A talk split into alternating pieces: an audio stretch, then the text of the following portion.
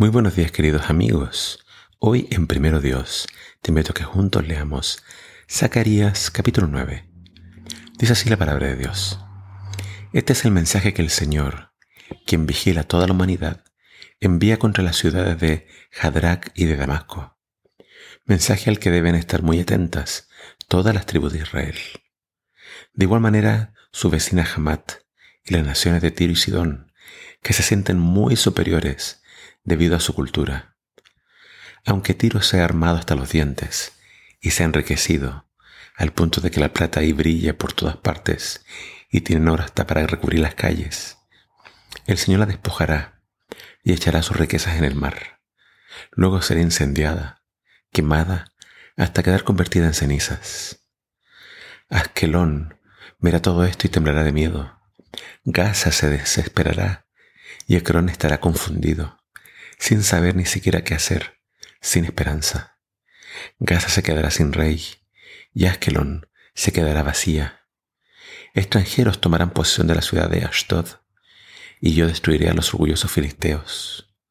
Arrancaré de un tirón la idolatría que practican como se arrancan la presa de una fiera. Quitaré de entre sus dientes las presas capturadas en su violencia. Pero nuestro Dios dejará a algunos filisteos con vida los cuales llegarán a ser parte de Judá y serán tratados con mucha consideración. Pero los filisteos de Cron serán tratados como los jebuseos, con mucha dureza. Y cuidaré mi templo como un vigilante, para impedir que ningún enemigo entre. Nunca más un enemigo atacará mi pueblo, pues ahora yo soy su poderoso guardián. Regocíjate grandemente, pueblo mío. Grita de alegría, Jerusalén tu rey viene montado en un burrito. Es un rey justo y humilde, y viene a salvarte.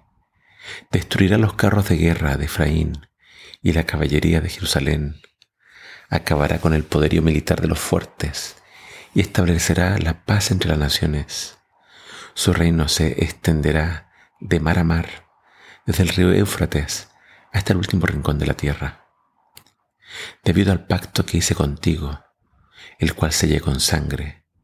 Yo liberaré a tus cautivos de ese pozo seco que les servía de prisión.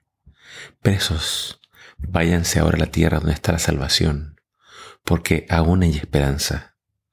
Prometo ahora darles el doble de cosas buenas por cada dolor que sufrieron. Judá, tú seré como si fueras mi arco, y a ti Efraín, como si fueras mi flecha.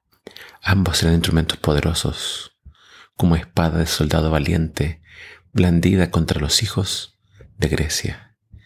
El Señor dirigirá a su pueblo en la batalla. Sus flechas serán como rayos. El Señor Dios hará sonar la trompeta dando las órdenes en la batalla y saldrá contra los enemigos como si fuera un torbellino que viene desde el desierto del sur. El Señor Todopoderoso defenderá a su pueblo. Por eso ellos pisotearán victoriosos las armas de sus enemigos, celebrarán con gozo su victoria, beberán vino hasta embriagarse y derramarán la sangre de sus enemigos como la sangre de los animales sacrificados que se deposita en los tazones y luego se derrama sobre el altar. Ese día el Señor su Dios los salvará, los tratará como un pastor a sus ovejas, y al estar de nuevo en su tierra, brillarán como piedras preciosas. Todos apreciarán la bondad y hermosura de Dios. La felicidad del pueblo será muy grande. Qué bello será todo aquello. El trigo dará vigor a sus jóvenes y el vino dulce alegrará a las muchachas. Aquí se presenta una victoria final del pueblo de Dios sobre todos sus enemigos. Enemigos ancestrales huirán y quedarán confundidos. Esto pasó en tiempos de Grecia. Fue Alejandro Magno quien derrotó Tiro, Sidón y todas estas otras ciudades. Pero Dios prometió proteger a su pueblo. Y acá está una promesa muy sorprendente. Finalmente llegaría el Mesías. Pero aunque se habla de victorias y de guerras, es interesante que el Mesías viene montando en un burrito. Viene justo y humilde. Y Él traerá salvación. Solo dos cosas más quiero que tú veas en este capítulo se habla de los presos de esperanza. Dice que algunos prisioneros eran puestos en cisternas vacías. Pero acá se, les invita a todos los presos a tener esperanza. Es decir, sin importar qué problema estemos pasando, pareciera no tener solución o pareciera que ahí nos vamos a quedar atrapados. Dios le dice a los presos, tengan esperanza, la liberación está cada vez más cercana. Y también dice que por cada dolor Dios dará doble bendición. Hasta que esperemos esta redención final, quizá nos toque sufrir.